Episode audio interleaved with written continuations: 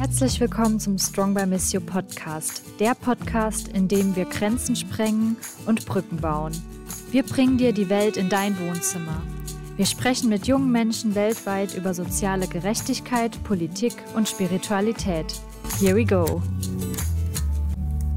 Hallo zusammen, schön, dass ihr eingeschaltet habt. Mein Name ist Marita und bei mir sitzt Maja. Wir sind beide Teil des Strong by Miss You Teams und wir freuen uns sehr auf diese allererste Folge in unserem Podcast.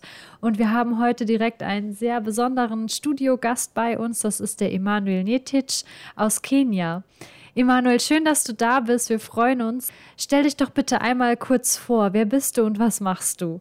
Dankeschön, Marita. Ich freue mich erstmal, dass ihr mich zu diesem Gespräch äh, eingeladen habt. Ich bin Emanuel Kiprutongetic. Ich komme aus dem westlichen Teil von Kenia. Das ist eine kleine Stadt namens Eldoret. Momentan äh, bin ich am Studieren und ich bin ähm, Ökologie- und Evolutionsstudent an der Goethe-Uni in Frankfurt. Mhm. Du hast gerade gesagt, du studierst an der Goethe-Uni in Frankfurt. Emanuel, kommst gebürtig aus, äh, aus Kenia. Wie bist du denn von Kenia nach Deutschland überhaupt gekommen? Wie kam es dazu? Genau.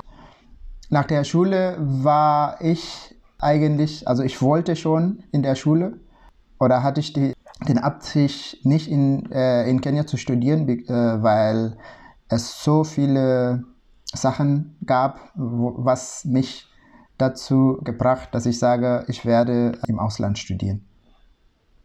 Genau. Und als ich fertig war, habe ich dann mich beworben für USA und England. Aber dann äh, kam die Idee, dass man in Deutschland auch so ein freiwilliges soziales Jahr machen kann. Ich bin dann als FSJler nach, Kenia, äh, nach, nach Deutschland gekommen, von Kenia, und habe in Mainz an der Uniklinik ein Jahr lang freiwilliges soziales Jahr gemacht. Genau. Also ich habe mich in Kenia beworben und dann bin ich hierher nach Deutschland gekommen, äh, um freiwilliges soziales Jahr zu machen. Ja, du hast gerade gesagt, ähm, dass dich gewisse Gründe davon abgehalten haben, in Kenia selber zu studieren. Was waren diese Gründe für dich? Äh, für uns ist es so, dass man in Deutschland, man muss nicht bezahlen, um in die Schule zu gehen. Aber bei uns war es so, dass wir äh, bezahlt haben und ich war in einer Schule, wo es viel gekostet hat. Also wir mussten ungefähr 1000 Euro pro Jahr zahlen. Also das ist, äh, das klingt jetzt in Deutschland nicht so viel, aber für uns war das äh, eine Menge Geld. Es war sehr schwer für mich, durch die Schule zu kommen. Ich musste immer wieder nach Hause gehen, weil ich nicht äh, in der Lage war oder meine Eltern waren nicht in der Lage, das ganze Geld auf einmal zu zahlen. Und dann durfte man auch nicht mit den anderen bleiben, weil die anderen hatten gezahlt die Schulgebühren. Es war so heftig, dass ich gedacht habe, wenn äh, Universität so sein wird, dann bin ich lieber woanders. Mhm. Ja, das kann man gut nachvollziehen. Aber wie war das dann, Emanuel, ähm, der Schritt nach Deutschland? Ich meine, das ist ja auch noch mal eine ganz andere äh, Lebenswirklichkeit, ein anderer Kulturkreis. Ähm, du musstest ja dann wahrscheinlich auch erstmal die Sprache lernen. Also wie, wie ist das dann abgelaufen vom Prozess, dass du dann nach Deutschland kommen konntest? Und ähm, ja, wie war dann so die Anfangsphase für dich? Ähm, ich musste erstmal A1, A2 in Kenia machen. Und da habe ich auch so schnell wie möglich gemacht so schnell, dass ich einfach die, die Prüfung bestanden habe und eigentlich war die Sprache noch nicht da. Also ich habe so, sozusagen für die Prüfung gelernt und ich habe auch bestanden im Goethe-Institut in Nairobi. Und dann bin ich hier gekommen und da musste ich dann von Anfang an, habe ich auch von äh, A1 angefangen, wieder die Sprache zu lernen in Mainz. Es wäre einfacher, wenn ich in einem Land gegangen wäre, wo Englisch, also wo Englisch gesprochen wird, aber das war auch ein, eine Herausforderung für mich, dass ich eine neue Sprache lerne und ähm, neue Leute, neue Kultur und, und so weiter. Wie lange hat das so gedauert oder wie war es für dich? Ähm, ab wann hat es sich für dich wie ja ein Stück weit vielleicht wie zu Hause angefühlt oder war das lange auch noch so ein Fremdheitsgefühl für dich in einem anderen Land auch alleine zu sein? Ich meine, deine Familie war ja noch in Kenia. Ähm, wie oft habt ihr euch dann überhaupt gesehen in der Zeit? Wie ist es dir da so ergangen? Das erste Jahr habe ich, hab ich wenig mit meiner Familie zu Hause zu tun gehabt. Aber dadurch, dass, also ich würde sagen, dass ich eine Art Familie in der Klinik gekriegt habe oder bekommen habe, wo, äh, wo ich in einer Station war, wo sie sich um mich gekümmert haben und ähm, waren auch bereit, mir einige Wörter beizubringen und so weiter. Und auch in der Volkshochschule hatte ich eine Gruppe, obwohl ich eigentlich, ich habe nicht alle äh, Kurse gemacht. Ich habe immer eine, einen Kurs übersprungen, damit ich schnell fertig bin. Aber ich hatte immer Freunde sozusagen äh, und das war für mich so eine, ähm, eine Art Familie. Also sowohl in der, in der Klinik als auch in der Volkshochschule ähm, hatte ich diese, das Gefühl, dass ich eine Familie hatte. Ja. Gab es denn auch noch andere äh, Kenianer und Kenianerinnen, die auch nach Deutschland gekommen sind? Oder ähm, genau, kanntest du da schon Leute, als du gekommen bist? Auch vielleicht schon deutsche Leute, von, mit denen du vorher schon in Kontakt warst, bevor du nach Deutschland gekommen bist? Oder war, war das alles komplett neu für dich, das Umfeld dort vor Ort? Ähm, meine, meine Schwester war, war schon hier in Deutschland und hat auch schon angefangen zu studieren, aber ähm, ah, okay. Mhm. genau und die hat mich zu anderen Kenianer vorgestellt, aber die waren nicht in Mainz, die haben woanders gewohnt, äh, Darmstadt und, und andere, andere Städte. Aber für mich war das ein bisschen schwierig, weil äh, die kamen aus einer katholischen Schule, wo Deutsch als Fremdsprache angeboten wurde. Und ich musste erstmal die Sprache lernen. Das heißt, dass, äh, dass sie ein bisschen weiter waren und ja, nachdem ich fertig mit der, mit der Sprachschule war, habe ich dann mehr Zeit gehabt, um mich mit anderen Kenianern zu treffen. Und vor allem, äh, wenn man freiwilliges soziales Jahr macht, hat man keine Zeit, soziale Sachen zu machen, sich mit anderen Leuten zu treffen und so weiter. Aber ich musste auch nebenher die Sprache lernen. Das heißt, ich hatte mehr oder weniger keine Zeit, um andere Leute zu treffen. Ja, es war also ein Fulltime-Job quasi, wenn man so will, ne? Genau, genau. Mein Tagesablauf war so, dass ich um 6 Uhr aufgestanden bin, bin ich zur Volkshochschule, habe ich ab 8 Uhr bis, 6, äh, bis 12 Uhr Sprachunterricht gehabt und um 13 Uhr muss ich, an der, muss ich in die Klinik äh, schnell laufen und da habe ich meinen mein Dienst von 13 Uhr bis 21 Uhr. Danach muss ich nach Hause und schnell einige Sachen machen für die ähm, Sprachschule. Und morgens muss ich wieder, well, genau das war das, so, so einen Ablauf hatte ich. Wow, das war aber wirklich ambitioniert dann, also auch gar nicht so leicht überhaupt Fuß zu fassen, denke ich mir gerade, weil wie sollst du richtig in diesem Land und in der neuen Kultur ankommen, wenn du gar nicht so die Zeit hast zu socialisen, sage ich mal, und andere junge Leute in deinem Alter kennenzulernen, oder? Also ist schon auch eine Herausforderung. Ja, also das Schwierigste würde ich sagen, dass ich in der Schule Hochdeutsch gelernt habe. Aber im Krankenhaus war meistens so alte Leute, die ja so, so, so platt gesprochen haben. Und das war, das war immer so eine, okay, wie soll ich jetzt das sagen? Und das war, ja, genau. Aber das hat, das hat mir auch geholfen, dass ich intensiv die Sprache gelernt habe. Und gleichzeitig musste ich die äh, anwenden, die gelernte Wörter dann direkt anwenden. Das war, das war gut. Ja, du wurdest also quasi direkt ins kalte Wasser auch ein bisschen geschubst. Genau, genau, so ungefähr. Und äh, wie, war, wie kann man sich das vorstellen, Emanuel? Ähm, also, äh, du hattest wahrscheinlich ja schon auch Freunde, die in Kenia dann studiert haben. Was waren da so die Themen der jungen Leute in Kenia, der StudentInnen, ähm, im Vergleich zu denen in Deutschland? Gab es da Gemeinsamkeiten oder Unterschiede? Hast du das überhaupt mitbekommen? Weil du ja dann, äh, du bist ja bis heute auch in, in Deutschland, aber wenn ich dich richtig verstanden habe, fliegst du ja auch noch regelmäßig in die Heimat. Fällt dir da was auf? Ähm, die Themen, die die jungen Menschen, also bei, bei uns ist es so, dass 2002 eine neue Regierung gekommen ist und diese Regierung hat dann die Unabhängigkeitspartei abgelöst und da ist die Grundschule, die vorher kosten, kostenpflichtig war, kostenfrei geworden.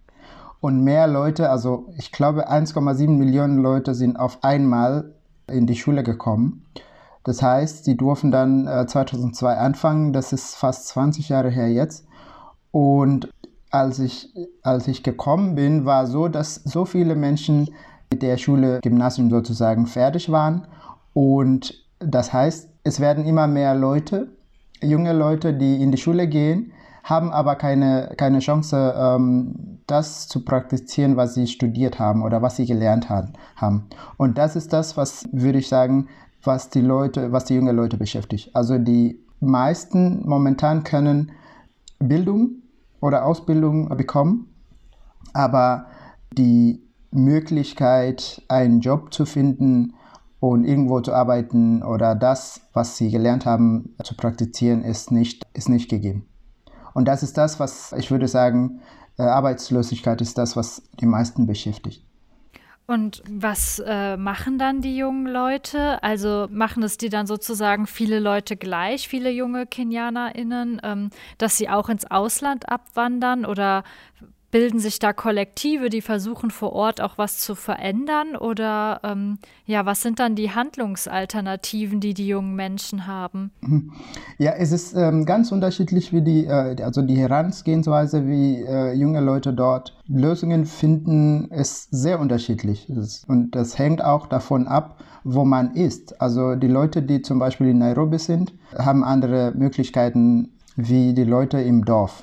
Die Leute, die aus dem Dorf kommen zum Beispiel, können sich meistens für ähm, Landwirtschaft entsche entscheiden. Aber auch, die können Handel treiben mit kleine Kleinigkeiten und so weiter. Und die, die in der Stadt sind, sind auch sehr kreativ meistens und fangen an mit so Social Media oder ähm, machen so kleine Filme und so einen Lebenskampf sozusagen. Die versuchen, das Beste aus dem, was sie vor Ort haben, zu machen. Mhm. Ich gucke gerade Maya an, weil Maya, Emanuel, du weißt es ja, wir haben im Vorgespräch drüber gesprochen. Maya war ja auch ähm, gerade in Nairobi und hat verschiedene Projekte auch von Missio besucht. Und äh, wo du das gerade erzählst mit den kreativen Leuten, musste ich sofort an Maya und ihre Erzählungen denken, weil Maya hatte auch ein super interessantes äh, junge Erwachsenenprojekt besucht. Und äh, ja, Maya, ich frage mich jetzt gerade, jetzt wo Emanuel seine Eindrücke geschildert hat, wie war das jetzt auf der umgekehrten Seite sozusagen für dich dann äh, als äh, junge Deutsche, die du dann eben jetzt gerade nach Kenia auch nicht zum ersten Mal geflogen bist, das muss man glaube ich auch sagen. Also Maya war schon regelmäßig dort, ist quasi so ihre zweite Heimat, wenn man so will. Ähm, ja, ich fände es spannend, jetzt nochmal deine Perspektive von der anderen Seite zu hören. Ja, sehr gerne. Tatsächlich war ich jetzt das achte Mal in Kenia. Insofern, oh, wow. ähm, genau, tatsächlich ein bisschen die zweite Heimat. Aber es ist das erste Mal jetzt äh, mit Strong by Missio und bewusst einfach neue, äh, andere junge Leute zu treffen, die wir vielleicht auch für unser Netzwerk begeistern können. Äh, also mit der Motivation war es das erste Mal und es war super beeindruckend, muss ich sagen. Und ich kann es teilweise sehr bestätigen, was du sagst, Emanuel. Und andererseits, was bei mir am meisten hängen geblieben ist, war eigentlich Hoffnung und Aufschwung und dass die jungen Leute eben, wie du es beschreibst, sehr kreativ werden, um ihre Zukunft zu gestalten.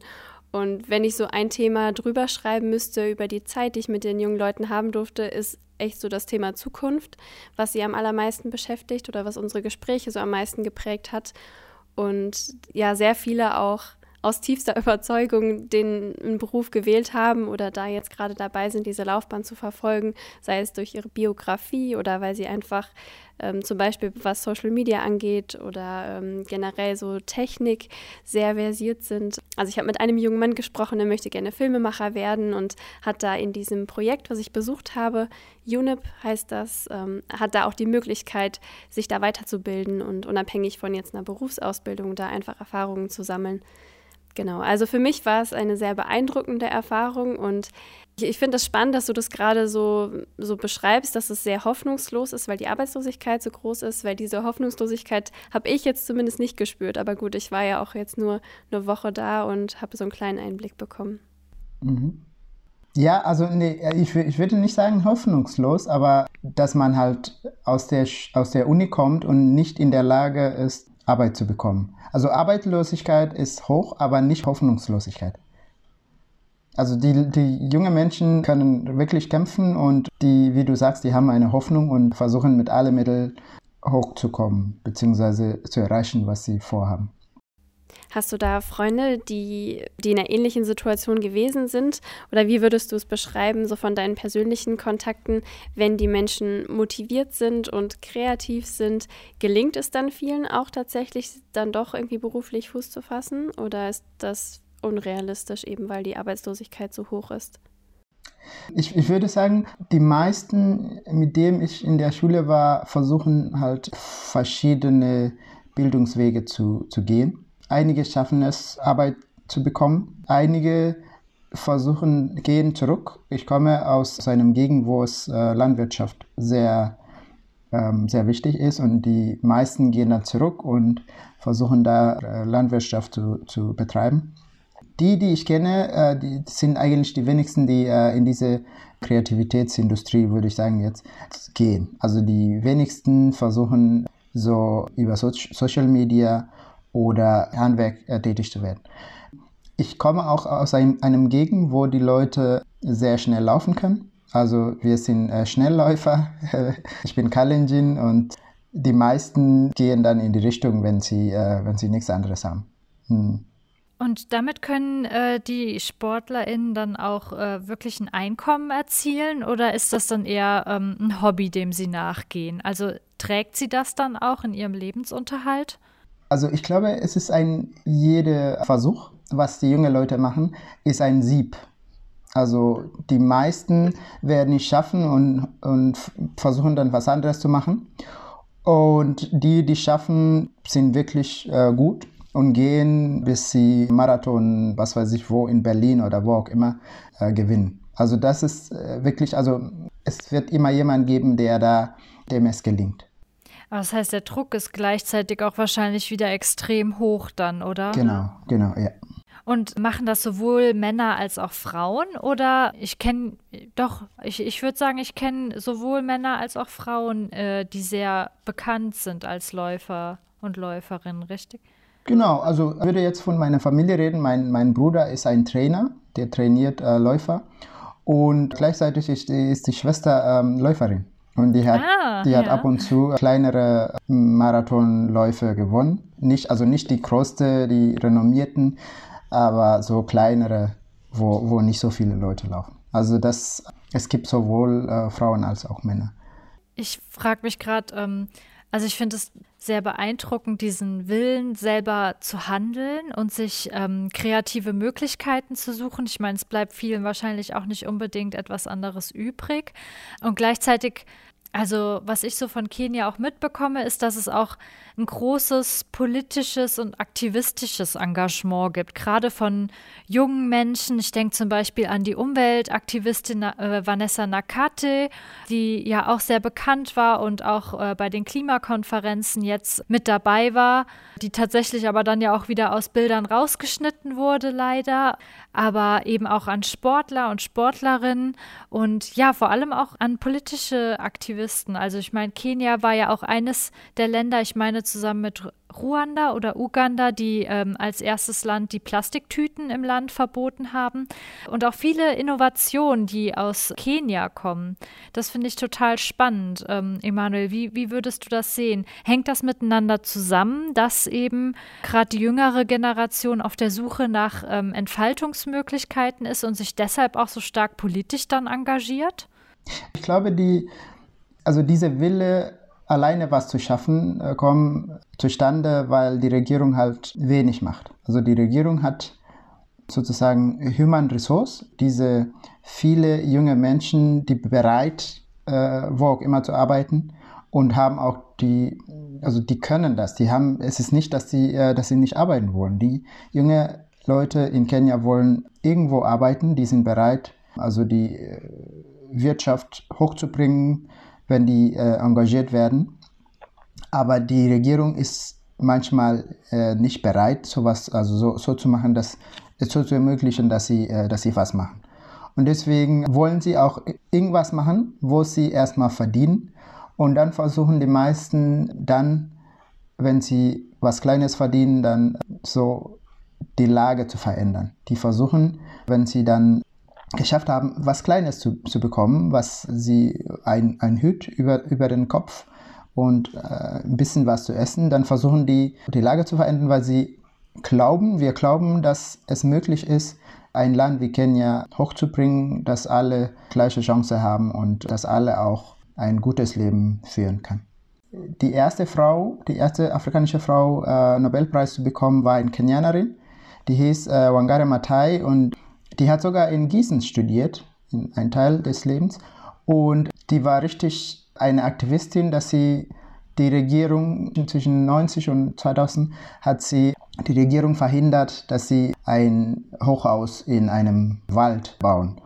Und die ist auch sehr bekannt äh, dafür bekommen und die hat so viel Civil Education, also die Leute Bildung über Klima gegeben und so weiter. Und ich glaube, das ist so eine Generation, die so ein, die weiter diese Bildung bekommen haben. Die, sie haben von den älteren Generationen und die sehen auch direkt, was, äh, was Klimawandel macht in, in dem Land. Weil früher könnte man zum Beispiel direkt im März anfangen, an, also seine Sachen anzubauen. Aber momentan ist es so schwierig, weil das, das, es regnet unregelmäßig. Und das, das glauben die meisten dann, dass es dazu beigetragen wird von Klimawandel. Und wie würdest du die aktuelle politische Lage insgesamt in Kenia beschreiben? Wie, wie sieht die im Moment aus? Wo steht Kenia sozusagen im Moment? Momentan, wie du gesagt hast, die politische Lage ist so, dass man, also wir haben Wahlen in, äh, im August und bei uns ist es so, dass meistens, wenn wir Wahlen haben, gab es immer Unruhen. Die Politiker haben gesagt, dass dieses Mal keine Unruhe geben kann, also oder geben wird, sowohl auf der anderen Seite als auch auf der anderen Seite. Die sagen alle, es wird keine Unruhen geben. Aber ja, also das sind Politiker, ich kann nicht hundertprozentig glauben, dass sie zu den, deren Worten stehen. Deswegen weiß ich nicht, wie es sein wird. Aber wie es so steht jetzt, ist so, dass man zwei Gruppen sich gebildet haben. Oder eine Gruppe von der Deputy President, also der Vizepräsident sozusagen. Und der zweite ist von der Oppositionsführer Raila Odinga. Und das Interessante dabei ist, dass der Präsident jetzt nicht mit seinem Vizepräsident zusammenarbeitet, sondern mit dem Oppositionsführer und der Vizepräsident ist alleine jetzt und versucht äh, durchzukämpfen. Und es gibt jetzt eine Koalition von Parteien, sowohl auf der anderen Seite als auch auf der einen Seite. Genau, also das ist so, dass wir jetzt zwei Politiker haben, die versuchen, die Präsidentschaft zu gewinnen im August. Gab es da denn in der Vergangenheit Unruhen, Emanuel? Also denkst du, es ist schon realistisch, dass da doch auch was passieren könnte? Und was wäre das denn dann? Wie ich gesagt habe, es gab also in alle, fast alle Wahlen gab es Unruhen und es hat sich, ich würde sagen, die, wie schwer die Unruhen waren, es ist unterschiedlich. Das einzige Mal, wo wir keine Unruhen ha äh, hatten, war 2002. Und das war so, weil es klar war, wer gewonnen hat. Also die, äh, alle Parteien, die in der Opposition hatten sich zusammengetan und haben eine äh, richtig große Koalition gemacht. Und derjenige, der von der Regierung unterstützt wurde, hat der jetzige Präsident hat damals verloren. Und die Opposition, geführt von Mwai Kibaki, hat es richtig gewonnen dass man nicht sagen könnte, dass die Wahl nicht richtig war. Also das ist das, das einzige Mal, wo wir seit 82 oder so ungefähr, wo wir eine äh, friedlich verlaufende Wahl. Genau. Aber ansonsten hatten wir immer Unruhen.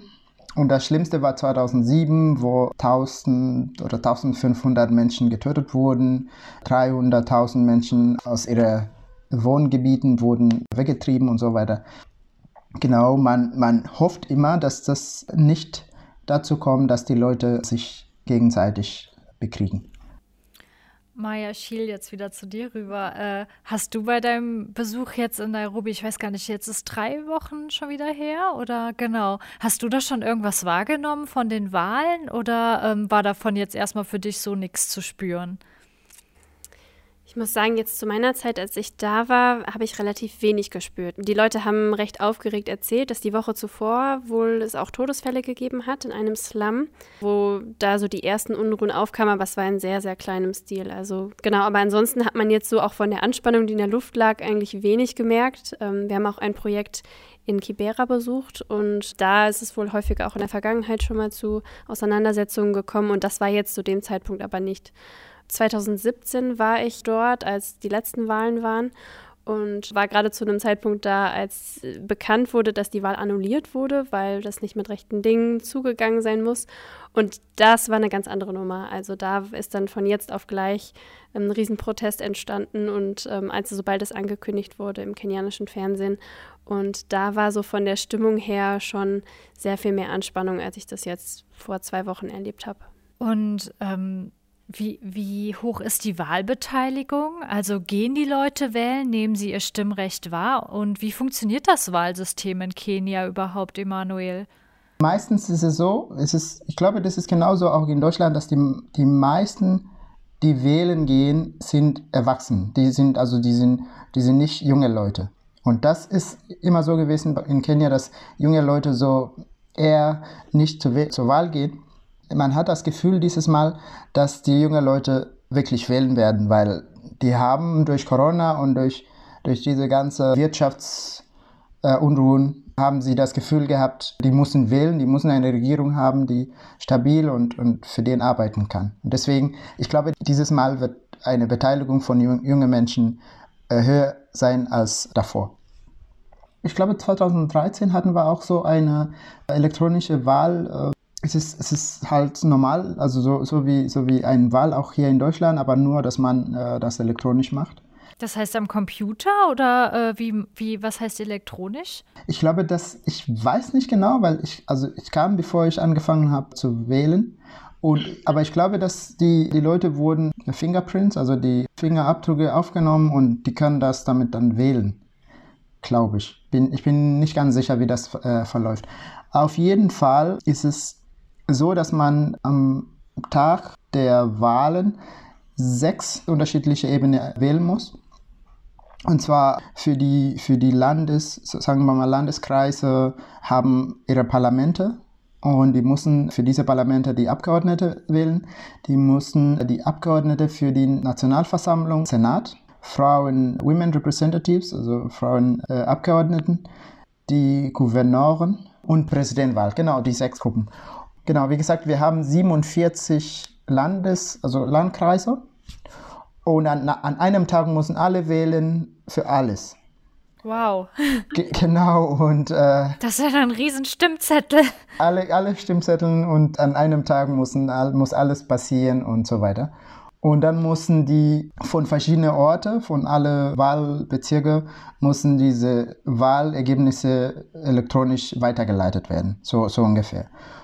Ja, und ich glaube, das Problem ist halt, wenn, wenn jemand gewinnt und, und zwar nicht so deutlich. Sagen wir mal, Raila, der, der Oppositionsführer momentan gewinnt, aber nicht so hoch, dass der andere wirklich sehen kann, dass er verloren hat. Das wird dann schwierig, weil der wird sagen, oh, die Regierung hat ihnen geholfen, das war ein Wahlbetrug. Also wenn es kein klares Ergebnis gibt.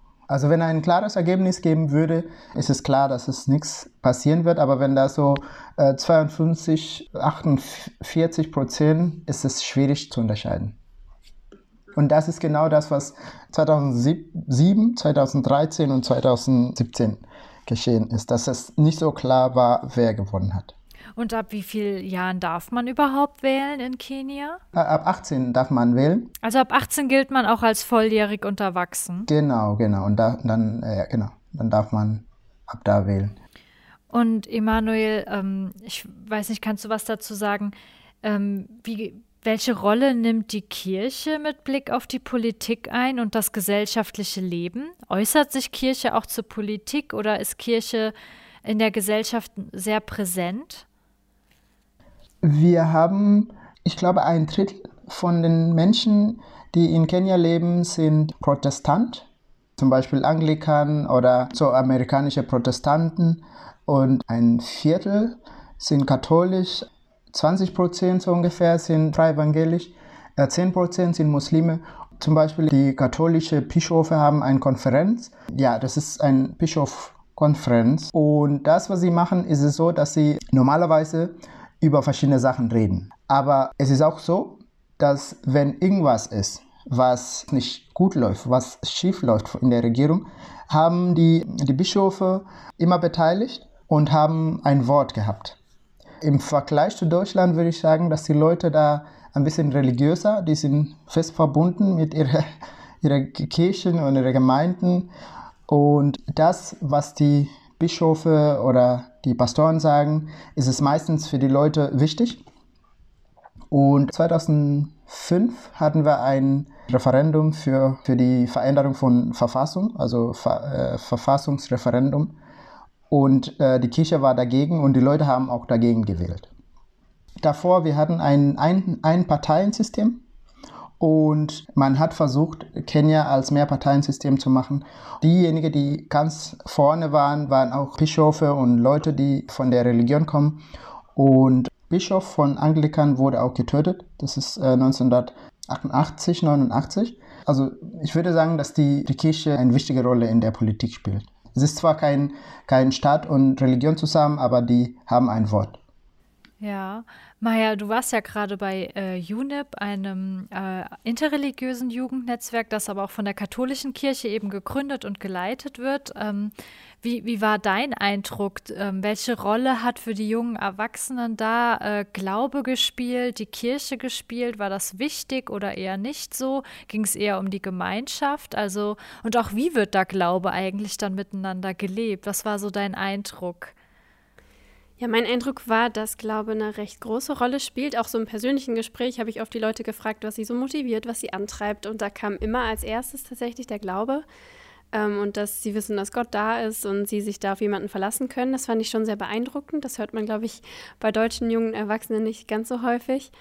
Genau, und die Art, wie der Glaube gelebt wird, ich glaube, ist viel durch Gemeinschaft, indem man sich zusammen mit anderen Gläubigen zusammentut, aber eben in dem Fall nicht nur mit gläubigen Christen, sondern ähm, dieses Netzwerk UNIP ist ein interreligiöses Netzwerk und das wird quasi von der katholischen Kirche gemacht, aber für junge Leute aller Religionen. Und da merkt man, dass man sich halt auf so Themen wie Nächstenliebe und Geschwisterlichkeit einfach beruft und da sehr herzlich zusammenlebt, beziehungsweise zusammen Aktionen startet, auch am Wochenende gemeinsam auch für die Community Gutes tut, weil das einfach Prinzipien sind, die, glaube ich, in, in jeder Religion verankert sind und so zum Beispiel dann ähm, Essensausteilaktionen für obdachlose Kinder organisiert werden und das wird einfach in Gemeinschaft gestemmt und das ist, glaube ich, so eine ganz praktische Art, wie das da zusammengelebt wird. Und haben die äh, jungen Leute dann auch über Politik und jetzt die anstehenden Wahlen gesprochen oder war das eher nebensächlich? Hatten die da weniger die Antenne für? Doch, es haben sehr viele erwähnt, jetzt nicht groß im Detail, aber sehr viele haben gesagt, dass sie enttäuscht sind von ihrer Regierung und den Eindruck haben, dass die Regierung sehr selbstsüchtig handelt und nicht die Interessen der Bevölkerung vertritt und auch eben nicht die Interessen der jungen Menschen. Und ganz viele haben gesagt, dass sie eben für ihr eigenes Wohl sorgen müssen oder auf Organisationen auch angewiesen sind, wie zum Beispiel UNIP, die einfach ein Stück weit auch die Rolle des Staates übernehmen, indem sie Infrastruktur schaffen oder einfach Angebote haben, die vielleicht in anderen Ländern vom Staat selber auch existieren. Und kannst du ein bisschen beschreiben, was haben die Ju Jugendlichen da gemacht? Was macht UNIP dann konkret an Angeboten? Welche Angebote werden da für junge Leute geschaffen?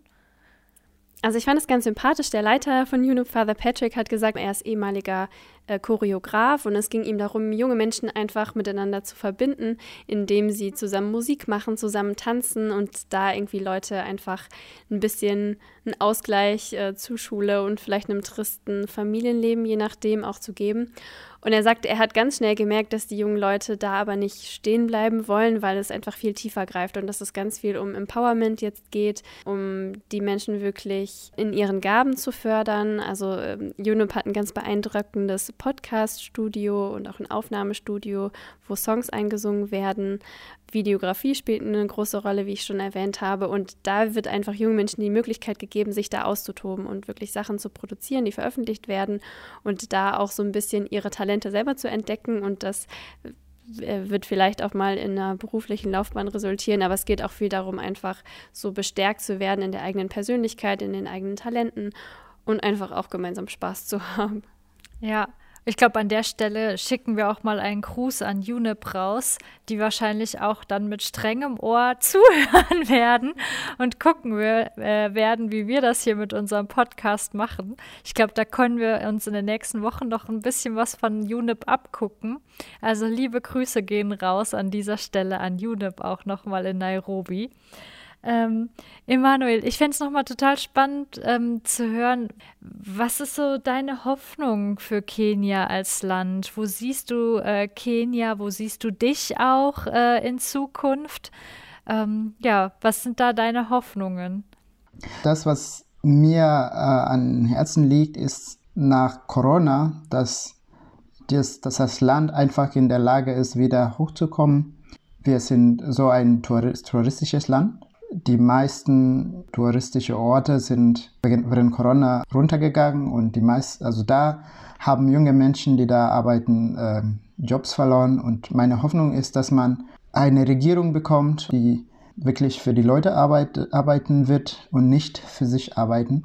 Die, also die jungen Leute, wie, wie wir gesagt haben, wie ähm, ich erwähnt habe, wie Maya auch gesagt hat, sind bereit zu arbeiten, die wollen was schaffen und die Hoffnung ist, dass die Regierung, die ab August da wird, dass die für, für junge Leute auch was machen und äh, dass sie die Chancen die ermöglichen, dass die jungen Leute auch sich beteiligen können und, und für die Regierungen, sei es die Landkreise und für sich auch arbeiten können.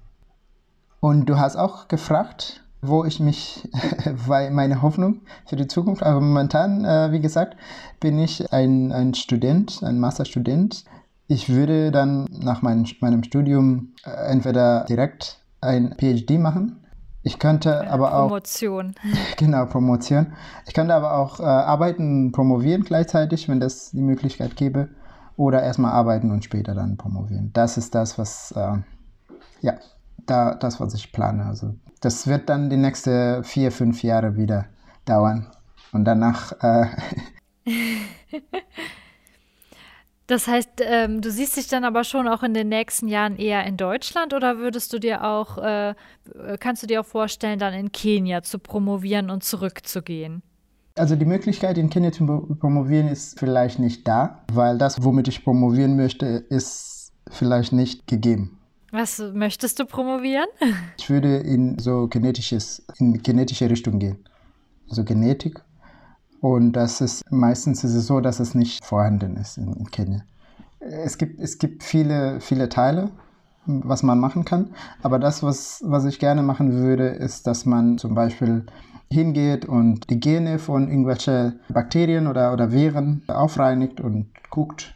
Und das, was, was man machen kann, ist zum Beispiel jetzt in Corona hat man dann direkt die Möglichkeit, wenn ein Aufbruch kommt, dann kann man direkt die Gene nehmen und gucken, weil Viren zum Beispiel nicht so, man kann nicht die sehen, damit arbeiten.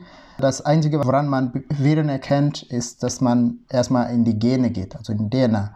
Und auch in Afrika, wir haben so viele virale Krankheiten meistens. Dann ist es möglich, dort direkt dann zu erkennen und die Be Bekämpfung ist dann einfacher.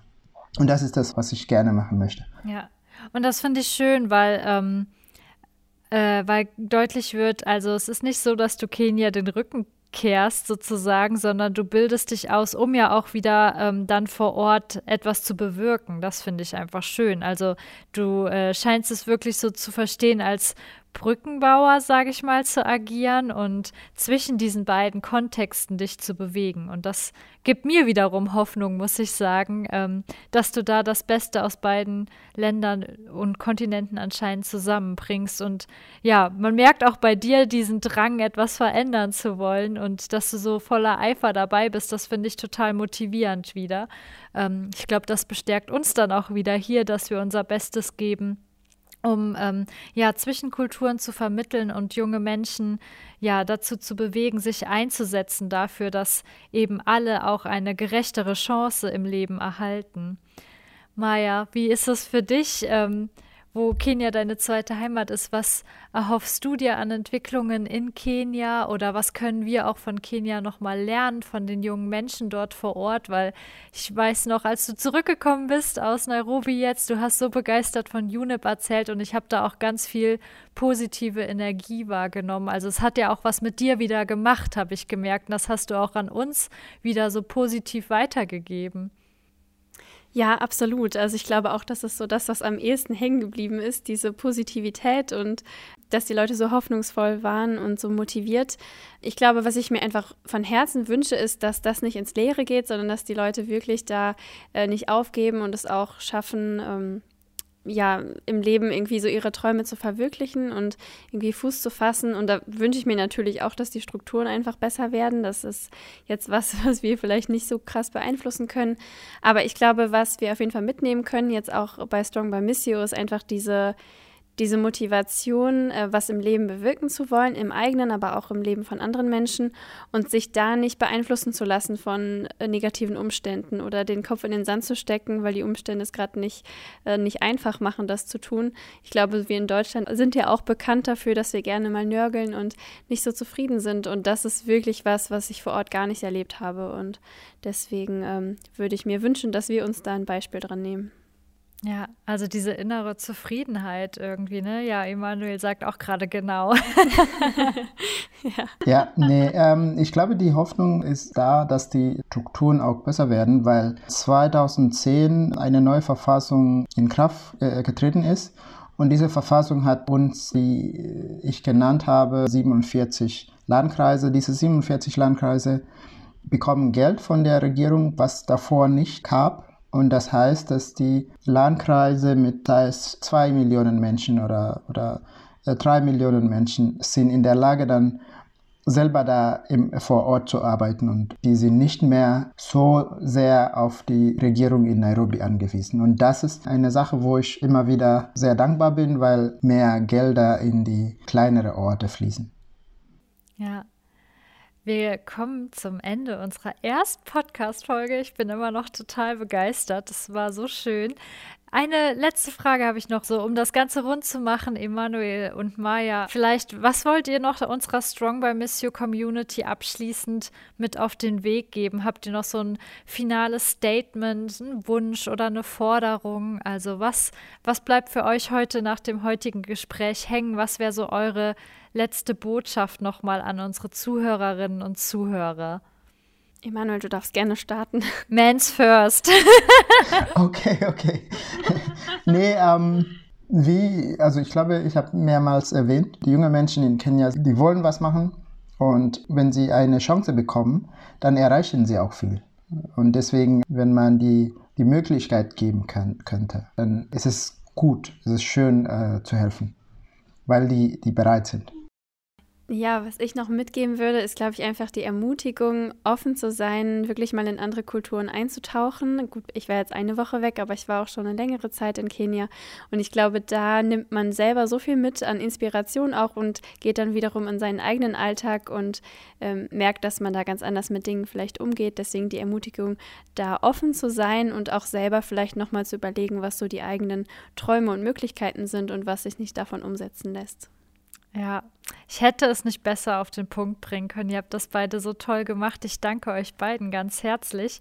Ich fand es jetzt eine spannende Kombi, einfach auch nochmal zu sehen. Ihr seid beide sozusagen Brückenbauer und Brückenbauerin. Ähm, und habt jeweils den Kontext des anderen, der anderen kennengelernt. Das fand ich einfach nochmal spannend, dass ihr von zwei Richtungen aus ähm, euch aufeinander sozusagen zubewegt und da ähnliche Erfahrungen gemacht habt. Ähm, deshalb ganz vielen herzlichen Dank, dass ihr da eure Erkenntnisse, eure Erfahrungen und Perspektiven heute hier im Podcast geteilt habt. Ähm, ja, das war unsere erste Folge, total aufregend. Es geht weiter natürlich auch und ganz wichtig ist, wenn es euch heute gefallen hat, das war jetzt eine erste Folge mal zu Kenia. Wir haben auf unseren Social Media Kanälen von Strong by Missio sowohl auf Instagram als auch Facebook jetzt auch parallel dazu eine Themenreihe zu Kenia gestartet und werden euch da die nächsten Wochen mitnehmen und verschiedenste Informationen rund um Land, Menschen und Kultur und Sprachen vermitteln. Also wenn euch die heutige Folge gefallen hat, dann schaut doch auf jeden Fall mal auf unsere Kanäle rein, lasst uns ein Like da oder auch einen Kommentar. Wir würden uns total freuen, euch da dann wiederzusehen und mit euch ins Gespräch zu kommen. Emanuel, vielen Dank, dass du uns heute auch mal so in die politische Lebenswirklichkeit Kenias eingeführt hast. Ich glaube, das wird auch uns die nächsten Wochen beschäftigen, die Wahlen da auch aufmerksam zu verfolgen, zu schauen, wie es weiter mit UNIP geht. Die werden wir jetzt auch noch interviewen für unseren Podcast, sodass sie dann auch ihr Engagement noch mal im Detail vorstellen können. Also es bleibt auf jeden Fall spannend. Wir freuen uns, wenn ihr euch mit uns connectet. Genau, lasst uns doch einfach einen Kommentar da und sagt uns, wie euch die Folge heute gefallen hat. Und dann hören wir uns bald wieder. Wir wünschen euch alles Gute. Emanuel und Maya, euch nochmal ganz lieben Dank und dann bis bald. Macht's gut. Dankeschön. Ciao, bis bald. Strong by Missio ist ein internationales Community-Projekt von jungen Menschen beim katholischen Hilfswerk Missio in Aachen. Wenn auch ihr Teil unserer Community werden wollt, dann folgt uns auf Insta und Facebook und schreibt uns dort eine Nachricht. Oder ihr schickt eine Mail an Hashtag strongbymissio at missio-hilf.de. Wir hören und sehen uns. Tschüss oder wie Emanuel auf Suaheli sagen würde, Kwaheri.